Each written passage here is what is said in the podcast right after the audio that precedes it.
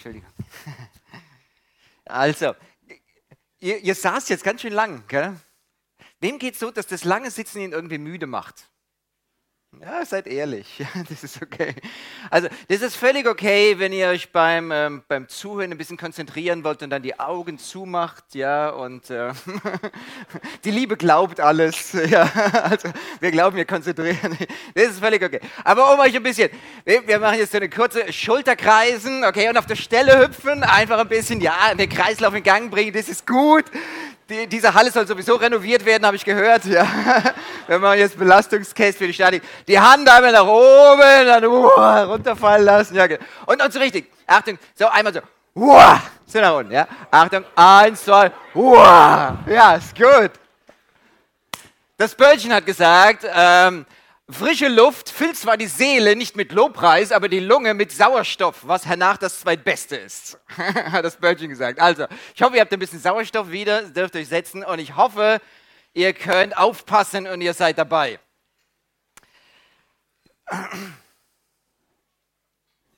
Gut. Ich hatte mich mit dem Bruder ein halbes Jahr lang getroffen. Jede Woche, alle zwei Wochen haben wir uns getroffen und immer wenn ich zu ihm kam, dann saß er in seiner kleinen Studentenwohnung mit so einem 20 nach 8 Gesicht. Und er saß da und wir haben miteinander geredet über seine Probleme und über seine Fragen, die er so hatte. Und wir haben gebetet und ich habe irgendwie mich vorbereitet und habe ihm was weitergegeben aus Gottes Wort. Und wenn ich dann wieder gegangen bin, dann hat er sich von mir verabschiedet mit seinem 20 nach 8 Gesicht. Und es war von, von Woche zu Woche immer das Gleiche. Und irgendwann bin ich zu uns in die Bibelstunde gefahren und ähm, kam gerade, stieg vom Auto aus und wollte in die Gemeinde. Und dann be begegnet mir dieser Bruder. Und als er so auf mich zugekommen ist, da habe ich so intuitiv gedacht, wenn ich mal ein Titelbild für das Buch Klagelieder brauche, dann hätte ich eine gute Idee, wenn ich nehmen könnte. Und ich habe gesagt, Bruder, was machst du? Und dann sagt er, ach, weißt du, ich gehe zum Rüdi, um mal über meine Probleme zu reden. Ja, der Rüdi war ein guter Freund und ein Mitarbeiter bei uns in der Gemeinde. Und ich habe gesagt, ja, mach's. Und dann ist er zu ihm gegangen und ich war in der Gebetsstunde. Und als ich wieder rauskam, da kommt er mir entgegen. Und ein Strahlen ist auf seinem Gesicht. Und ich gucke auf die Uhr. Eine Stunde? Und er kommt mir entgegen und er sagt, Daniel, ich habe mit dem Rüdi geredet und er hat mir alles gesagt, was in meinem Leben gerade schief läuft. Und wir haben es unter das Kreuz gebracht und ich habe Buße getan und der Herr ist groß und ich habe einen Neuanfang gemacht. In einer Stunde? und ich sage, das ist ja schön. habe ich gesagt, ich freue mich. Ja, was hat er dir denn gesagt? Und dann hat er angefangen zu sprudeln, was der Rüdi ihm alles gesagt hat. Und ich habe gedacht, habe ich dir das nicht schon so oft gesagt? Und dann hat er mich noch umarmt und sagt, du, der, ich bin so dankbar, dass der Rüdi bei uns in der Gemeinde ist. Und dann sagt er, gute Nacht und er ist weggegangen wie auf Wolken. Könnt ihr euch vorstellen, wie ich mich gefühlt habe? Kennt ihr so ein Gefühl, dass ihr, äh, dass ihr euch anstrengt und vorbereitet und macht und tut und irgendein Bruder fliegt was zu und ich habe danach, ich glaube, ich mache gar nichts mehr. Das sollen doch die anderen irgendwie machen. Das, das, das machen die doch viel besser und viel einfacher. Manchmal ist Gemeinde gar nicht so leicht, wenn du als Mitarbeiter dabei bist. Ich weiß nicht, wie deine Gemeinde ist. Meine Gemeinde, jetzt muss ich irgendwie gucken, wie ich hier meine Bühne aufbaue. Oh, kann man den Monitor noch anmachen hier vorne? Der, Entschuldigung, Dani. Ja, da. Ah ja, okay. Gestern Abend, ich habe ich hab die Präsentation so schlecht gesehen und dann habe ich euch die letzten Bilder vorenthalten, habe ich irgendwann gemerkt. Mit dem Blindenlehrer und Präsentation, das ist nicht so, genau, das ist nicht so einfach. Okay, also, meine Gemeinde ist bunt. Ich weiß nicht, wie eure Gemeinde ist. In meiner Gemeinde, da gibt es Handwerker, ja, und die müssen irgendwie ein Auto nur angucken und es wird wieder gesund. Und in meiner Gemeinde gibt es Beamte, die haben gefühlt drei linke Hände. In meiner Gemeinde, da gibt es die vor Selbstbewusstsein strotzenden Manager, die, die Firmen kaufen wie andere Leute Jeans. Und in meiner Gemeinde, da gibt es Langzeitarbeitslose, die es irgendwie nicht schaffen, in einem Monat den Hartz-IV-Antrag auszufüllen. In meiner Gemeinde, da gibt es Hausfrauen und in meiner Gemeinde gibt es berufstätige Mütter. In meiner Gemeinde, da gibt es Studenten und in meiner Gemeinde gibt es normale Leute. und es ist nicht so, ja, ja, ja, ja. Und es ist nicht so ganz einfach, das sage ich euch. Ja? Heidelberg als Studentenstadt. Und da sind die Studenten wissbegierig und ungebunden und sie können sich ähm, unterhalten miteinander, ja. Und du, ähm, du, überlegst immer, was meinen sie gerade, ja. Und sie, sie, sie, sie, reden miteinander irgendwie auf einem höheren Niveau, als ich jemals denken konnte und so. Ja. Und ähm, ja, dann gibt es die anderen Leute. Also die, die im Alltag stehen und die sagen, weißt du, so schön geistige Gedanken, dafür habe ich gar keine Zeit. Ja. Wir sind total dankbar für diese Stellen, die wir haben bei uns. Ja. Die sind super Vorbilder für unsere jungen Leute, die bringen sich ein, die machen viele Sachen. Ja. Unsere ganze Smarties arbeitet in, in einem ähm, sozialen Brennpunkt in, Heidelberg. Das machen alles die Studenten oder ganz viel sind die da dabei. Wir, wir sind wirklich dankbar.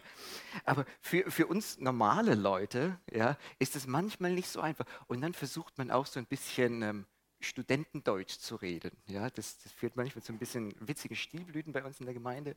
Ähm, einmal kam nach einer, nach einer Predigt ein, äh, ein Nicht-Student zu einem Studenten und hat gesagt, du, also die Predigt heute, die hat mich jetzt wirklich echt ähm, imprägniert. also man wollte halt auch mal so ein bisschen intellektuell reden. Aber es geht dann auch manchmal schief. Also für alle, die es nicht wussten, er wollte imponiert sagen. Für alle Nicht-Studenten hier unter uns. Meine Gemeinde ist bunt und es ist schön, dass sie bunt ist. Aber das ist nicht so einfach. Dieses Miteinander von ganz unterschiedlichen Leuten, das bietet ein interessantes Spannungsfeld. Und das merken wir. Da ist der Vergleich da, da ist irgendwie das Hochgucken und Runtergucken. Und es ist nicht so ohne in der Gemeinde miteinander Gemeinde zu leben. Meine Gemeinde ist bunt. Und die Frage ist, ist deine Gemeinde, ist dein Jugendkreis, ist dein Mitarbeiterkreis, ist der bunt und gesund? Ich glaube, Gott möchte, dass Gemeinde bunt ist, aber Gott möchte auch, dass die Gemeinde bunt und gesund ist. Einheit in Vielfalt leben. Ja, ich möchte mit euch reden über Geistesgaben, aber ich möchte diese Geistesgaben einbinden in dieses Thema Einheit der Gemeinde. Und ich glaube, da gehört es hin. Auch wenn wir die Stellen uns angucken, wir kommen gleich darauf, die im Neuen Testament sind. Das ist eingebunden in dieses Thema. Wisst ihr, wenn wir heute das Gefühl haben, dass unsere Gemeinde sehr bunt ist und sehr unterschiedlich, dann ähm, ist es, glaube ich, noch nichts, was die Gemeinde in der Apostelgeschichte ausgemacht hat oder was die Gemeinde ausgemacht hat vom Neuen Testament. Da gab es auch soziale Unterschiede, die nicht weniger krass waren als unsere. Da waren die Judenchristen, okay, das gesegnete Volk Israels und der Segen Abrahams war auf ihnen und sie kannten das Alte Testament auswendig. Und dann waren da die Heidenchristen, die irgendwie ähm, bis vor kurzem noch im, in, den, in den Götzendienertempeln irgendwie ge gewesen waren, rumgehurt und Götzenopferfleisch gegessen haben. Und es war nicht so leicht für die Judenchristen und für die Heidenchristen, gemeinsam eins zu sein. Ja, diese unbeschnittenen. Können die überhaupt Christen sein, wenn sie nicht beschnitten sind? Und es gab ganz viele Diskussionen in der Urgemeinde über die Einheit. Dann waren in der Gemeinde Herren, und Sklaven. Müssen wir die Briefe durchlesen. Ja, Im Römerbrief, ganz am Ende, die Grüße. Da wird der Erasmus, der Stadtmeister, gegrüßt. Und Quartus. Und das war ein Sklavenname. Ja, und direkt hintereinander. Und ja, den Tag über war der Herr der Herr und der Sklave war der Sklave. Und dann sind sie in den Gottesdienst gegangen und sie saßen am gleichen Tisch. Und auf einmal steht der Sklave auf und liest was vor aus dem Wort Gottes. Und der Herr was fällt dem eigentlich ein? Könnt ihr euch vorstellen, wie das war? Bunt, aber ganz schön viel Spannung drin. Und dann gab es die Frauen und die Männer und ganz unterschiedliche Spannungsfelder, die es damals gab in der Gemeinde. Also wenn wir darüber reden, dass heute wir Spannungen in unserer Gemeinde haben, dann ist das nichts Neues. Mir ist aufgefallen, dass die Bibel nie auf die Idee kommt, Zielgruppengemeinden zu machen. Ja, also ich hätte mal eine Idee, machen wir doch einfach eine judenchristliche Gemeinde und eine heidenchristliche Gemeinde. Dann hätten wir manche Spannungen gar nicht mehr. Nein, ganz im Gegenteil. Der Paulus schreibt den Epheserbrief extra, um das deutlich zu machen. Er ist unser Friede. Er hat aus beiden eins gemacht. Das Wunder von Gottes Erlösung ist, dass wir, obwohl wir so unterschiedlich sind, eine Gemeinde sein können. Ich glaube, und wir sagen es bei uns in Heidelberg immer, wir möchten Gemeinde sein für alle Generationen. Das ist uns ganz wichtig. Ja? Wir möchten nicht eine Rentnergemeinde sein, aber wir möchten auch keine Jugendgemeinde sein. Wir wollen eine Gemeinde sein für alle Generationen. Uns ist es wichtig, dass wir zusammen sind und dass wir in Frieden zusammen sind, dass wir gemeinsam Einheit in Vielfalt leben. Das ist uns wichtig. Und ich glaube, das ist im Neuen Testament wichtig. Der ähm, Epheserbrief, nach dem theoretischen Teil, Kapitel 1 bis 3, ja, wo er das so ausführt, dass Christus unser Friede ist, der kommt zu dieser Aussage, befleißigt euch die Einheit des, Ge des Geistes. Merkt ihr das? Die Einheit. Wir sind mitten im Thema Heiliger Geist. Befleißigt euch, die Einheit des Geistes zu bewahren durch das Band des Friedens. Das ist deine Aufgabe. Als Jugendmitarbeiter, als Kindermitarbeiter, das ist deine Aufgabe. Befleißige dich. Der Paulus sagt, ich weiß, das kommt nicht von alleine. Ja? Wir müssen einmal ein kleines Gebet sprechen, dann sind wir wiedergeboren und ab dem Moment flitscht es. Nein, sagt er, befleißigt euch. Da, gehört Fleiß dazu, die Einheit des Geistes zu bewahren durch das Band des Friedens. Und ich finde dieses Bild, was da so steht, weißt du, manchmal fühle ich mich so als, als Jugend oder als äh, jemand in der Verantwortung in der Gemeinde. Ich halte dieses Band des Friedens zur Jugend hin und zu den älteren Brüdern. Oh. Und manchmal ist das Band des Friedens ganz schön gespannt. Ja, und man fühlt sich fast, im, man, man, versucht irgendwie so Schlaftabletten zu verteilen auf beide Seiten. Gell? Ja, nehmt ein bisschen Rücksicht auf die Alten und ihr Alten, ihr müsst einfach dran. So. Kennt ihr das, dieses Spannungsfeld? Ähm. Ja, die Bibel macht kein Hehl draus. Befleißigt euch, die Einheit des Geistes zu bewahren durch das Band des Friedens. Ihr sollt Fleiß anwenden dafür. Bunt und gesund. Es ist interessant, dass der Paulus das große Kapitel über die Vielfalt der Gemeinde, 1. Korinther 12, dass er dieses Kapitel anfängt mit einem Thema, was wir gestern Abend schon hatten. Schlag mal bitte auf 1. Korinther 12 und wir lesen jetzt die Verse 1 bis 11.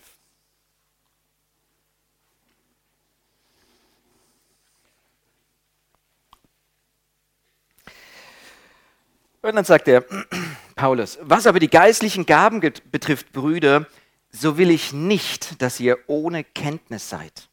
Ihr wisst, dass ihr, als ihr zu den Heiden gehörtet, zu den stummen Götzenbildern hinzugezogen, ja fortgerissen wurdet.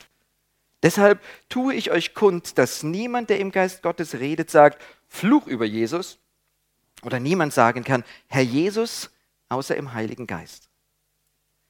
Es gibt verschiedene Arten von Gnadengaben, aber es ist derselbe Geist. Und es gibt Verschiedenheiten von Diensten und es ist derselbe Herr. Bitte gut lesen. Und es gibt Verschiedenheiten von Wirkungen, aber es ist derselbe Gott, der alles in allem wirkt. Jedem aber wird die Offenbarung des Geistes zum Nutzen gegeben. Denn den einen wird durch den Geist das Wort der Weisheit gegeben, einem anderen aber das Wort der Erkenntnis nach demselben Geist. Einem anderen aber Glauben in demselben Geist, einem anderen aber Gnadengaben der Heilungen in dem einen Geist, einem anderen aber Wunderwirkungen, einem anderen aber Weissagung, einem anderen aber Unterscheidung der Geister, einem anderen verschiedene Arten von Sprachen, einem anderen aber Auslegung von Sprachen. Dies alles aber wirkt ein und derselbe Geist und hält jedem besonders aus, wie er will.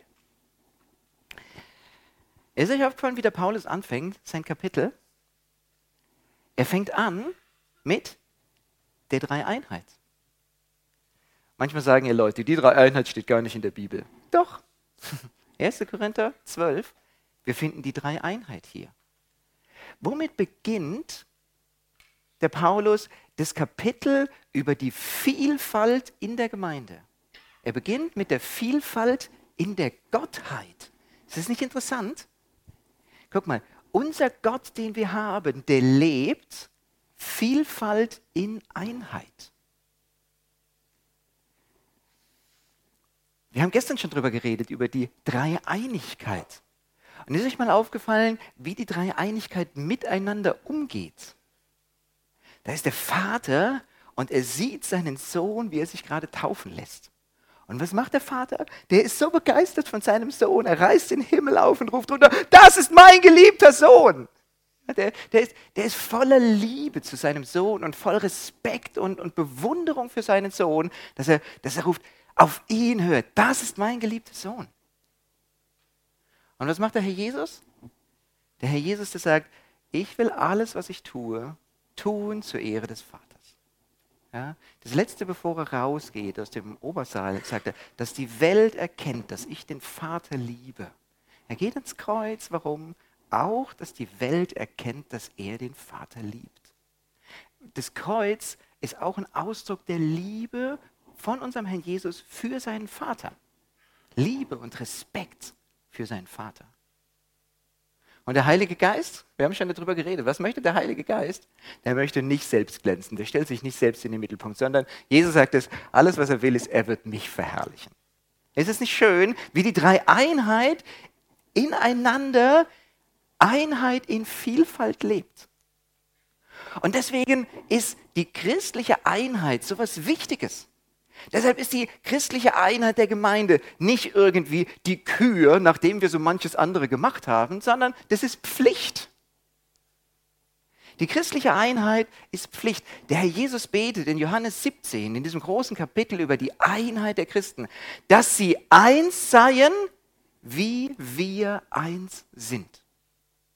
Der Herr Jesus sagt, die christliche Einheit soll das widerspiegeln, wie wir in der Dreieinheit sind. Und versteht ihr, wenn wir eins sind untereinander und, und wenn, wir, wenn wir Liebe und Respekt in der Gemeinde haben, dann ehren wir Gott damit und wir symbolisieren, wie Gott ist in dieser Welt. Und was symbolisieren wir, wenn wir streiten? Merkt ihr, was für eine Katastrophe, was für ein Desaster das ist aus Gottes Sicht, wenn, wenn Christen irgendwie im Streit auseinandergehen? Mein Gebet ist immer in Heidelberg, schenk uns Frieden jeden Tag, gib uns deinen Geist. Das ist ein altes, Gebet, das ist ein altes Lied. Gell? Schenk uns Frieden in der Gemeinde. Ja, immer wenn, wenn neue Leute zu uns kommen, dann fragen wir, warum seid ihr zu uns gekommen hier nach Heidelberg? Ja, wir machen immer so ein Gemeindeaufnahmegespräch. Und wisst ihr, was fast immer kommt? Sie sagen immer, wir mögen es, wie ihr die Bibel lehrt und ihr habt Frieden hier. Das sind immer die beiden Sachen. Und dann sagt man, okay, wenn die beiden Sachen noch kommen, dann sind wir auf einem guten Weg. Ja? Wenn eins von beiden nicht mehr kommt, dann müssen wir aufpassen. Aber ihr, ihr lehrt die Bibel und ihr habt Frieden untereinander. Und das ist uns wichtig. Und tatsächlich, ja, es gibt auch ein bisschen Schwierigkeiten und manchmal knirscht es im Gebälk, keine Frage. Aber wir haben Frieden miteinander zwischen den Generationen und zwischen Studenten und normalen Leuten und anderen. Ja. Habt, habt ihr das verstanden, dass es mir so wichtig ist, dass dass die Einheit der Gemeinde ein ganz kostbares Gut ist. Und dass der Heilige Geist ein Anliegen hat für die Einheit der Gemeinde. Und dass jeder Streit eine Katastrophe und ein Desaster ist aus Gottes Sicht. Der Paulus schreibt in diesem Zusammenhang der Einheit und des Miteinanderlebens, dass, es, ähm, dass das, was was in der Gottheit ist, auch in der Gemeinde sein soll. Vielfalt in Einheit. Und wir lesen jetzt weiter ähm, ab dem Vers 12. Denn wie der Leib einer ist und viele Glieder hat, alle Glieder des Leibes aber, obwohl viele ein Leib sind, so auch der Christus. Denn in einem Geist sind wir alle zu einem Leib getauft worden. Merkt ihr dieses Kapitel? Es geht um Einheit der Christen. In einem Geist sind wir zu einem Leib getauft worden. Es seien Juden oder Griechen, es seien Sklaven oder Freien, und wir sind alle in einem Geist getränkt worden. Dieser Vers 12, das ist ein interessantes Bild, oder? Ich stelle mir immer so vor, auf der einen Seite wird gesagt, dass wir in einen Leib getauft sind, ja, also in den Heiligen Geist getauft. Und auf der anderen Seite sind wir getränkt mit Heiligen Geist. Das eine ist irgendwie, der Heilige Geist ist um uns rum und das andere, der Heilige Geist ist in uns drin. Ich stelle mir immer so einen Schwamm vor, ja? so einen Schwamm, den du ins Wasser tust. Der wird ins Wasser getaucht auf der einen Seite und wenn du dann so richtig ausfringst, dann, dann ist er so richtig getränkt. Ja? Und so sollen wir als Gemeinde sein, als, als Christen. Richtig von außen und von innen so richtig im Heiligen Geist drin. Vers 14. Denn auch der Leib ist nicht ein Glied, sondern viele. Wenn zum Beispiel der Fuß spräche, weil ich nicht Hand bin, gehöre ich nicht zum Leib. Gehört er deswegen nicht zum Leib? Und wenn das Ohr spräche, weil ich nicht Auge bin, gehöre ich nicht zum Leib. Gehört es deswegen nicht zum Leib? Wenn der ganze Leib Auge wäre, wo wäre der Geruch? Furchtbar, oder? Wenn der ganze Leib Auge wäre. Stellt euch vor, 80 Kilo Auge. Furchtbar. Wenn, wenn das ganze Gehör, wo der Geruch? Nun aber hat Gott die Glieder bestimmt, jedes einzelne von ihnen am Leib, wie er wollte. Wenn aber alles ein Glied wäre, wo wäre der Leib? Nun aber sind viele Glieder, aber ein Leib. Das Auge kann nicht zur Hand sprechen, ich brauche dich nicht. Oder wieder das Haupt zu den Füßen, ich brauche euch nicht. Sondern gerade die Glieder des Leibes, die schwächer zu sein scheinen, sind notwendig. Und die uns weniger ehrbar am Leib zu sein scheinen, die umgeben wir mit größerer Ehre. Und unsere Nichtanständigen haben größere Anständigkeit. Unsere Anständigen aber brauchen es nicht. Aber Gott hat den Leib zusammengefügt und damit dem Mangelhafteren größere Ehre gegeben damit keine Spaltung im Leib sei, sondern die Glieder dieselbe Sorge füreinander hätten. Und wenn ein Glied leidet, so leiden alle Glieder mit. Oder wenn ein Glied, ein Glied verherrlicht wird, so freuen sich alle Glieder mit. Ihr aber seid Christi Leib und einzeln genommen Glieder. Und die einen hat Gott der Gemeinde eingesetzt als Apostel, zweitens andere als Propheten, drittens als Lehrer, sondern Wunderkräfte, sondern Gnadengaben der Heilungen, Hilfeleistungen, Leitungen, Arten von Sprachen. Sind etwa alle Apostel, alle Propheten, alle Lehrer, haben alle Wunderkräfte, haben alle Gnadengaben der Heilungen, reden alle in Sprachen, legen alle aus, eifert aber um die größeren Gnadengaben. Und einen Weg noch weit darüber hinaus zeige ich euch. Paulus redet hier wenn er über die Gnadengaben redet, das Ganze in einem Kontext der Einheit der Gemeinde. Und ich weiß nicht, ich vermute, dass, dass viele von euch schon ein bisschen was wissen über die Gnadengaben. Und manchmal habe ich das Gefühl, dieses Thema der Gnadengaben führt nicht dazu, dass die Gemeinde vereint wird, sondern das Reden über die Gnadengaben führt dazu, dass Streit kommt in der Gemeinde. Und das finde ich furchtbar. Und das ist gerade die Perversion von dem, was dem Paulus wichtig ist. Der Paulus sagt, ich rede mit euch über Gnadengaben, damit die Gemeinde eine Einigkeit findet. Und dass ihr gemeinsam euch freuen könnt an der Vielfalt in Einheit. Deswegen nehmt es bitte mit. Und deswegen war das mir so wichtig. Ja, wir reden über Gnadengaben, dass der Leib wächst und dass die Einheit der Gemeinde vorangestellt werden kann. Entschuldigung. Es gibt eine Leib, sagt der Paulus, mit unterschiedlichen Gliedern. Hier wird über die Vielfalt geredet. Und es gibt ein Problem in der Gemeinde. In Korinth war das so. Ja, diese Gnadengaben, die haben nicht dazu geführt, dass es eine Einheit wurde, sondern die Gnadengaben haben dazu geführt, dass Streit aufkam. Wenn wir über Gnadengaben reden, ist es nur äh, das Steckenpferd von Paulus hier in 1. Korinther. Nein, es ist interessant. Die Bibel redet insgesamt an vier Stellen ausführlich über die Gnadengaben. Na, beziehungsweise die erste Petrus 4, die können wir rausnehmen, das sind nur zwei Verse über die Gnadengaben, das ist nicht so viel. Aber die anderen Stellen, Römer 12 und Epheser 4, wo Paulus auch über die Gnadengaben redet, finden wir ein ganz ähnliches Muster. Guck mal, Entschuldigung, wir haben hier diesen Dreischritt. Als erstes, wir sind eins. Das zweite, wir sind eine Vielfalt. Und das Dritte, wenn wir es schaffen, diese Einheit in Vielfalt zu leben, dann ist das eine reife Gemeinde. Bunt und gesund. Wir schauen uns die anderen Stellen an, wo der Paulus darüber redet. Ja? Guck mal hier, Römer 12. Wir sind, so sind wir vielen, aber ein Leib in Christus. Das erste, was der Paulus betont in Römer 12, ist die Einheit des Leibes. Und dann sagt er, aber obwohl wir eins sind, haben wir viele unterschiedliche Gnadengaben. Und dann am Abschluss, Römer 12, kommt dieses ganz schöne, der ganz schöne Abschnitt über die reife Gemeinde. Ja, wie eine reife Gemeinde aussieht. Und da geht es um die Bruderliebe und da geht es um Gastfreundschaft und ganz viele sehr praktische Sachen, die eine reife Gemeinde auszeichnet, wie diese Einheit praktisch wird. Im Epheserbrief finden wir das, dass der Paulus anfängt. Ein Leib, ein Geist. Wir kennen das, ja? Ein Gott und Vater über allen, bla bla bla. Immer diese Betonung von der Einheit. Und dann sagt er, aber er hat die einen gegeben als das und die anderen als das und die anderen und genau dasselbe. Einheit, Vielfalt. Und was ist das Ziel? Bis wir alle hingelangen zur vollen Mannesreife. Und das Ziel ist es, dass wir Reife erleben. Spannend, oder? Dass wir an allen Stellen, wo es um die Gnadengaben geht, diesen Schritt haben. Einheit, Vielfalt, Reife. Okay, wenn wir jetzt über die Gnadengaben reden, dann ist die Frage, was sind eigentlich Gnadengaben? Und manche von euch wissen da schon ein bisschen mehr und, und andere, andere haben das auch schon gehört von mir oder keine Ahnung, ich weiß nicht so ganz genau. Die, die es schon gehört haben, die überlegen mal was Neues. Johnny, kannst du, kannst du die Predigt schon auswendig? Noch nicht, aber fast. Der Johnny ist aus Heidelberg. Oh. Johnny. Hey, ich bin dir so dankbar, dass du da bist, gell? Der Prophet im eigenen Land, der gilt nichts. Johnny ist da. Halleluja. ich freue mich so, dein Gesicht zu sehen. Gut, also.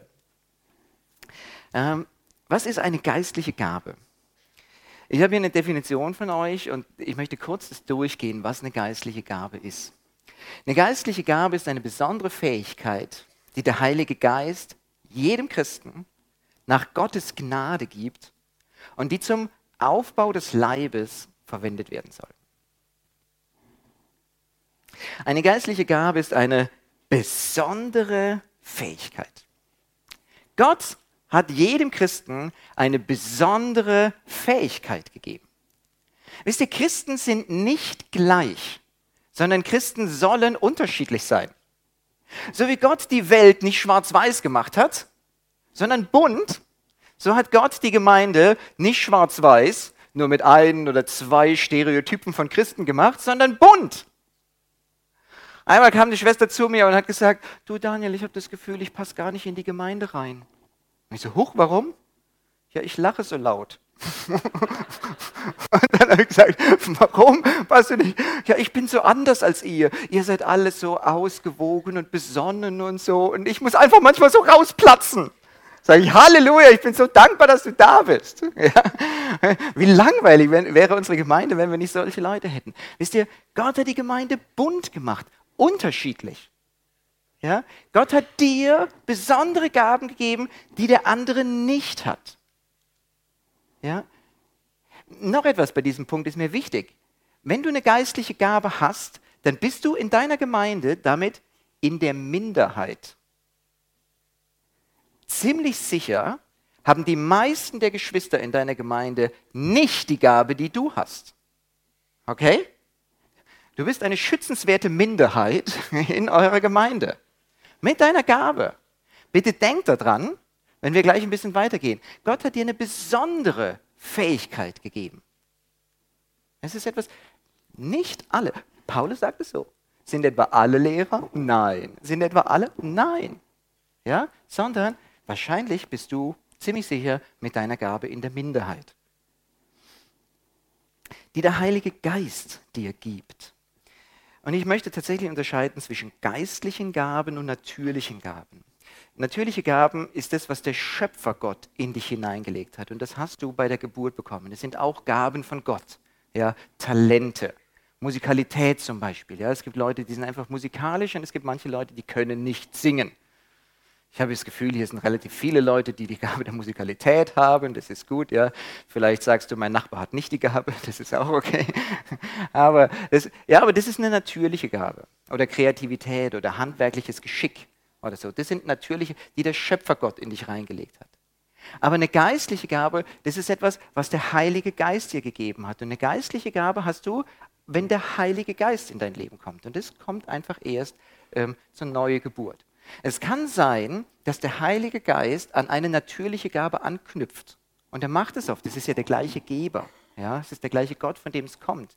Ähm, aber es muss nicht so sein. Ja? Wisst ihr, ich habe einen Freund, der ist von Beruf Lehrer. Ja? Und ich glaube, er ist ähm, auch kein schlechter Lehrer. Aber er sagt von sich, ich habe nicht die geistliche Gabe des Lehrens. Ja?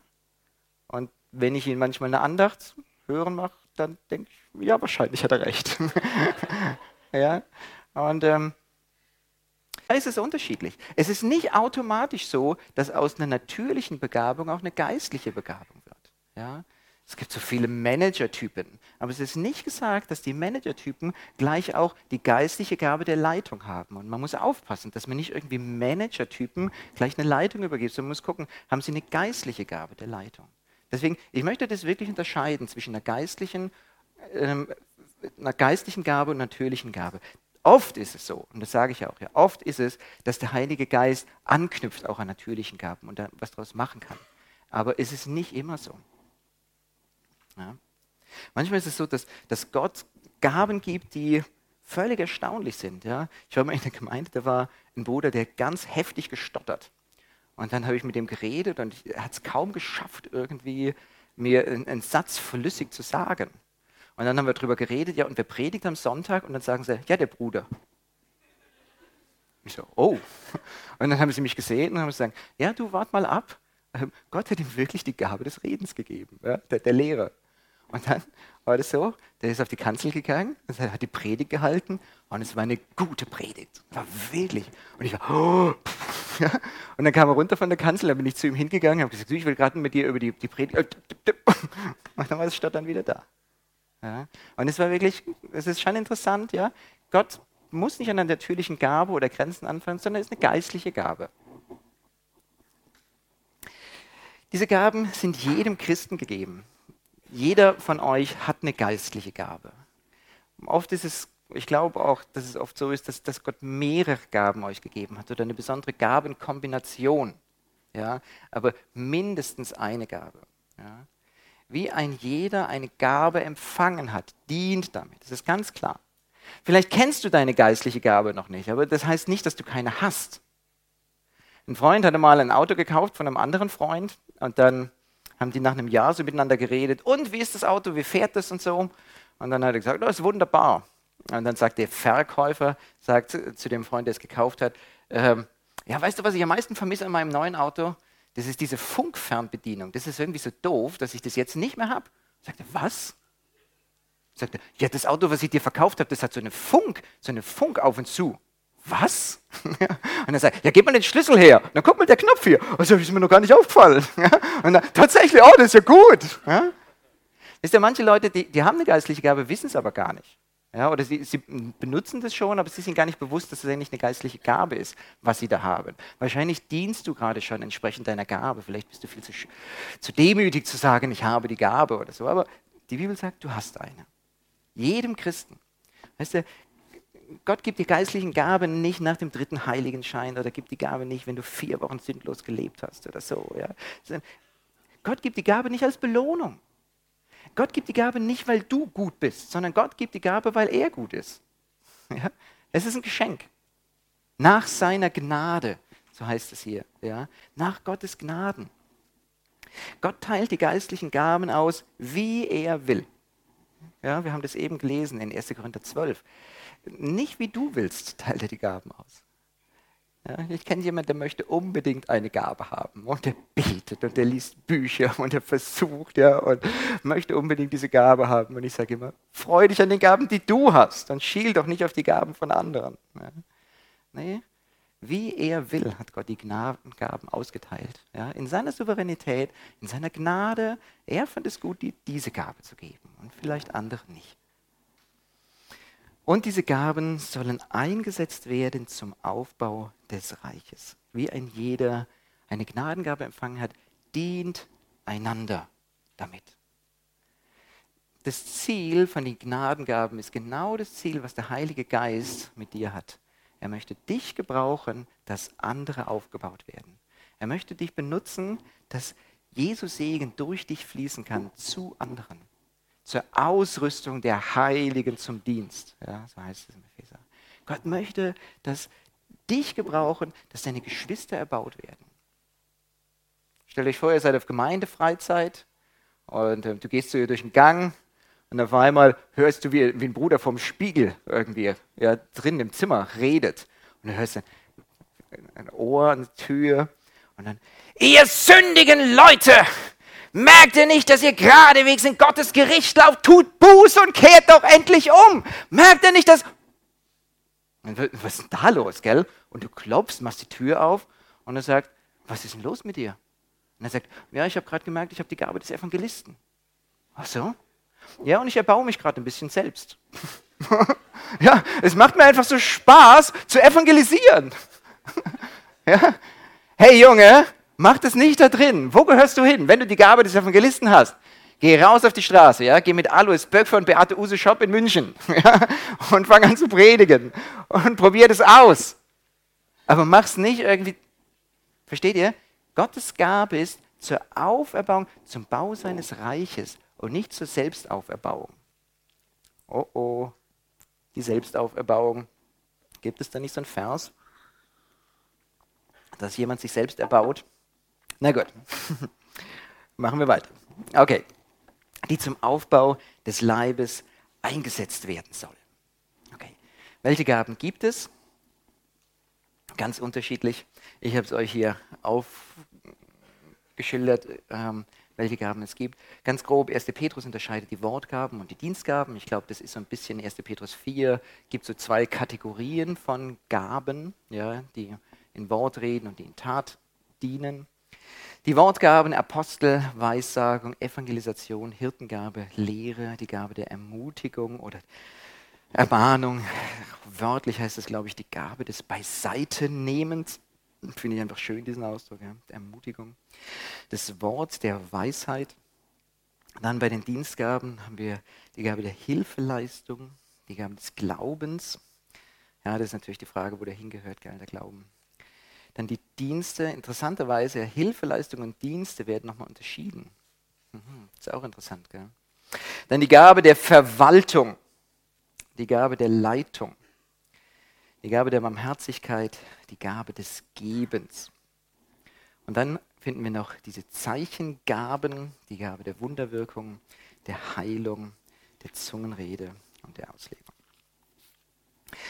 Stellt euch vor, in eurer Gemeinde ist ein Bruder beim Streichen der Garage von der Leiter gefallen und jetzt sitzt, liegt er im Krankenhaus. Und er bekommt Besuch von seiner Gemeinde. Ja? Und jeder, der kommt, hat eine besondere Gabe. Ja? Und eure Aufgabe ist herauszufinden, welche Gabe hat der Bruder, der zu ihm kommt. Hallo Karl, kaum hatte ich gehört, was geschehen ist, da bin ich gekommen. Erzähl mir doch mal ganz genau, was passiert ist. Komm, lass mich dein Kissen etwas höher schieben. Möchtest du vielleicht ein Glas Wasser? Kann ich irgendetwas für dich besorgen? Während du hier auf der Unfallstation warst und behandelt wurdest, saß ich mit deiner Frau zusammen. Sie ist sehr gefasst, ich habe darauf geachtet. Ich weiß, es ist schon 22 Uhr, deswegen bleibe ich nicht lange. Ich wollte nur kurz vorbeischauen und mit dir beten. Ich weiß, du hast Schmerzen. Ich bleibe wirklich nicht lange. Lass uns noch gemeinsam beten und morgen auf dem Weg zur Arbeit, da werde ich noch mal kurz bei dir vorbeischauen. Welche Gabe hat der Bruder?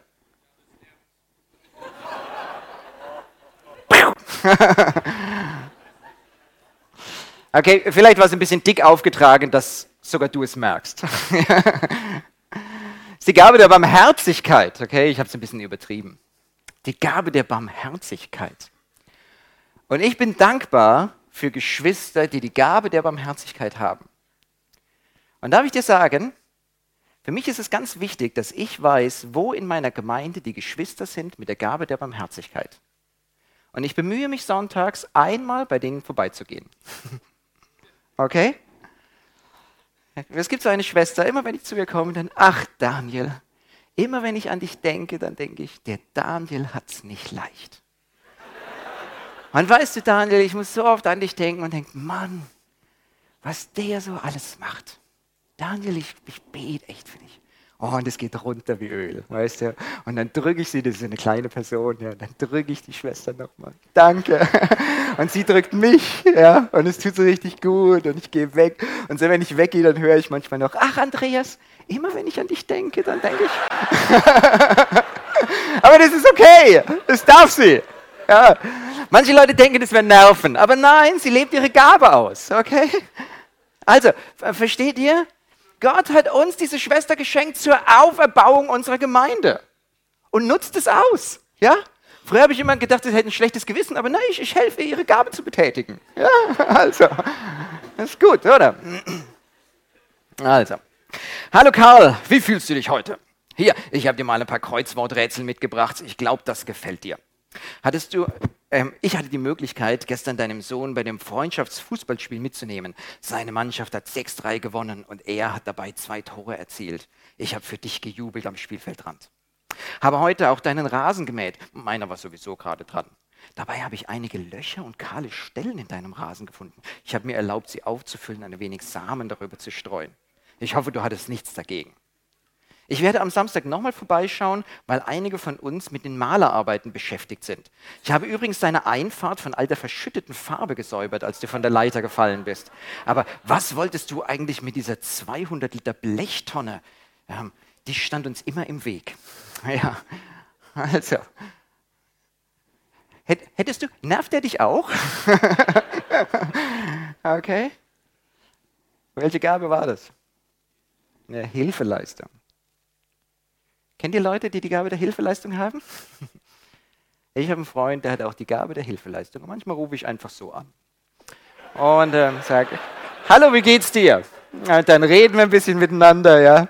Und dann äh, sage ich, ja, übrigens, du, bei meinem Auto, da klappert irgend sowas, aber, ähm, aber wahrscheinlich wächst es wieder an. Gell? und, dann sagt, ach, ja, du, du, echt? Ja, weißt du, ich fahre genau das gleiche Auto wie du. Ich kenne mich da aus. Ja, das ist ganz typisch für dieses Modell. Das habe ich auch schon. Ähm, ich komme gerade, ich, ich weiß genau, was zu machen ist, weißt du. Dann, nee, nee, muss, muss gar nicht sein. Muss gar, doch, doch. Ja.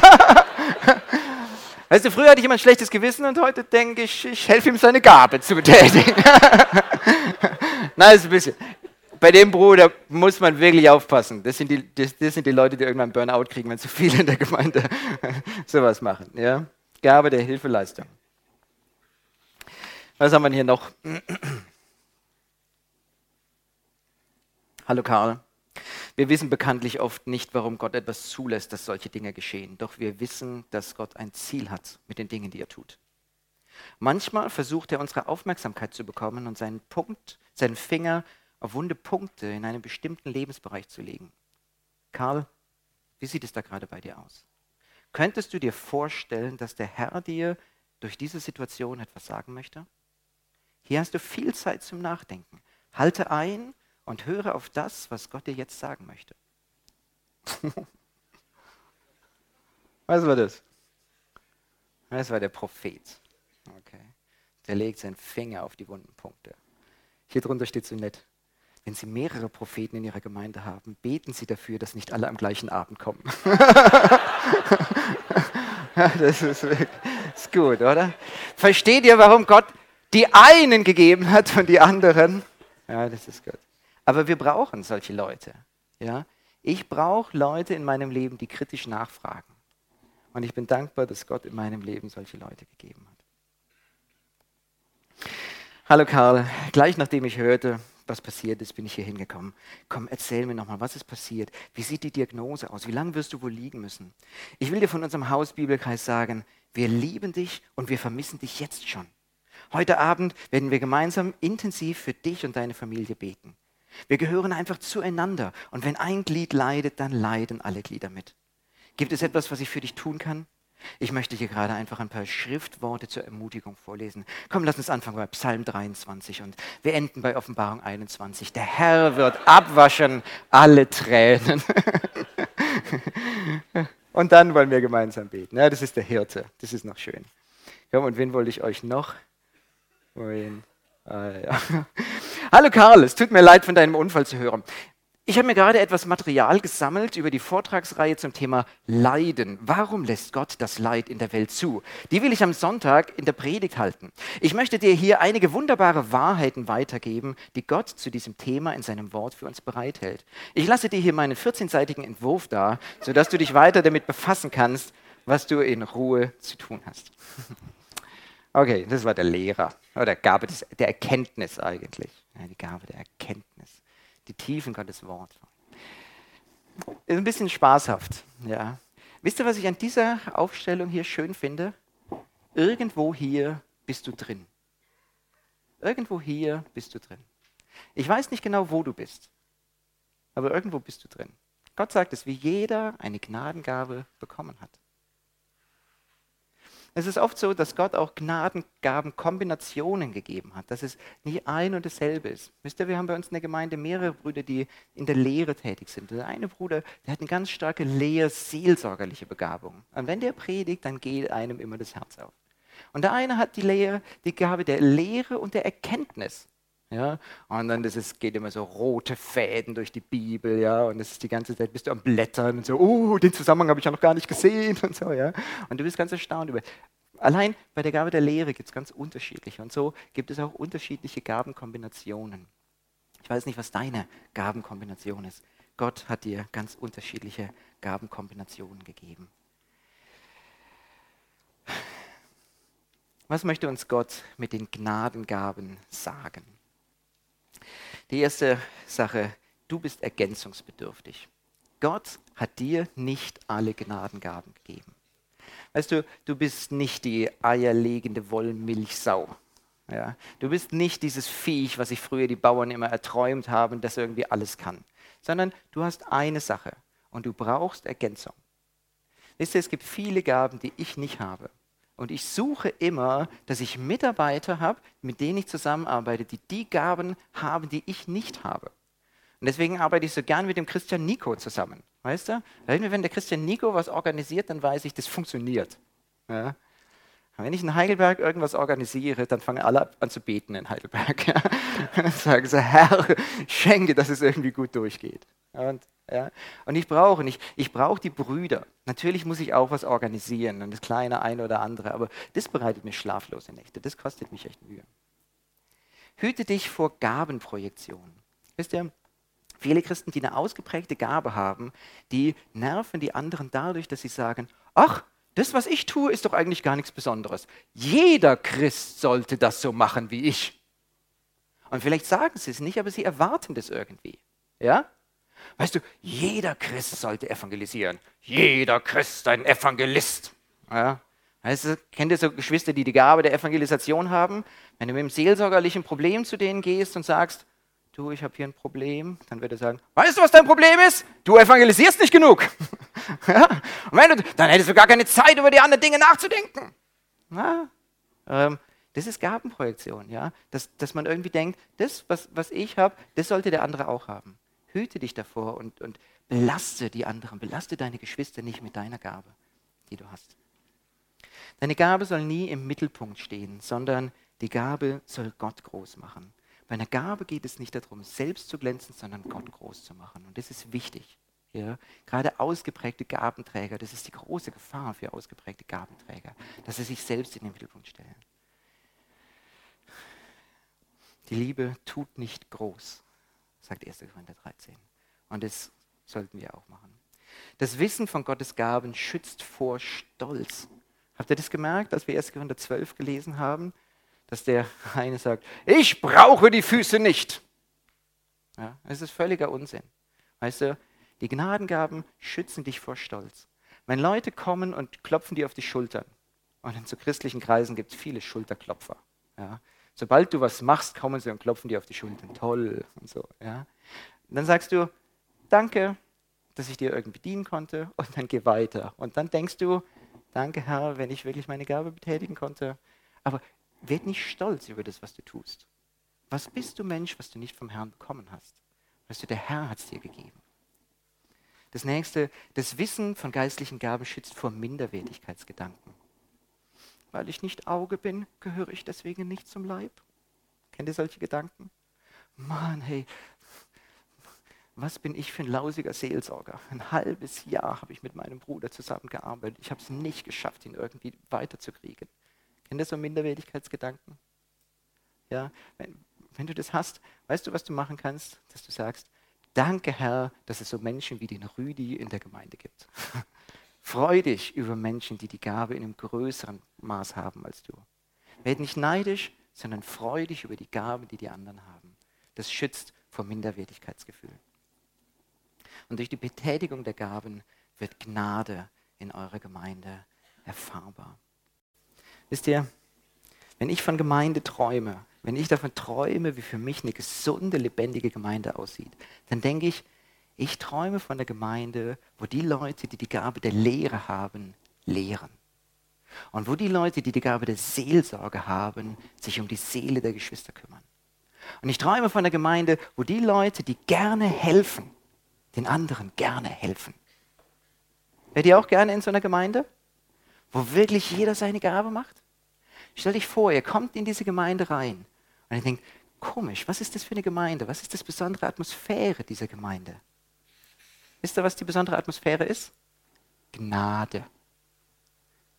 Die Gnadengaben heißen Gnadengaben, weil durch diese Gnadengaben Gnade greifbar wird in eurer Gemeinde. Gott möchte, dass Gnade in deiner Gemeinde greifbar wird. So, und ich kürze jetzt ab, natürlich. Achtung. Okay. Das braucht ihr alles nicht mehr, auch wenn es so schöne Bilder sind. Gell? Aber, so. Und ich möchte zum Schluss kommen. Ich kenne meine Gabe. Ja, wir gehen mal davon aus, ihr wisst jetzt, was eure Gabe ist oder ihr habt so eine Ahnung, was sollt ihr jetzt machen. Als erstes, freu dich über die Gabe, die du nicht hast. ist doch schön, oder? Freu dich über die Gabe, die du nicht hast.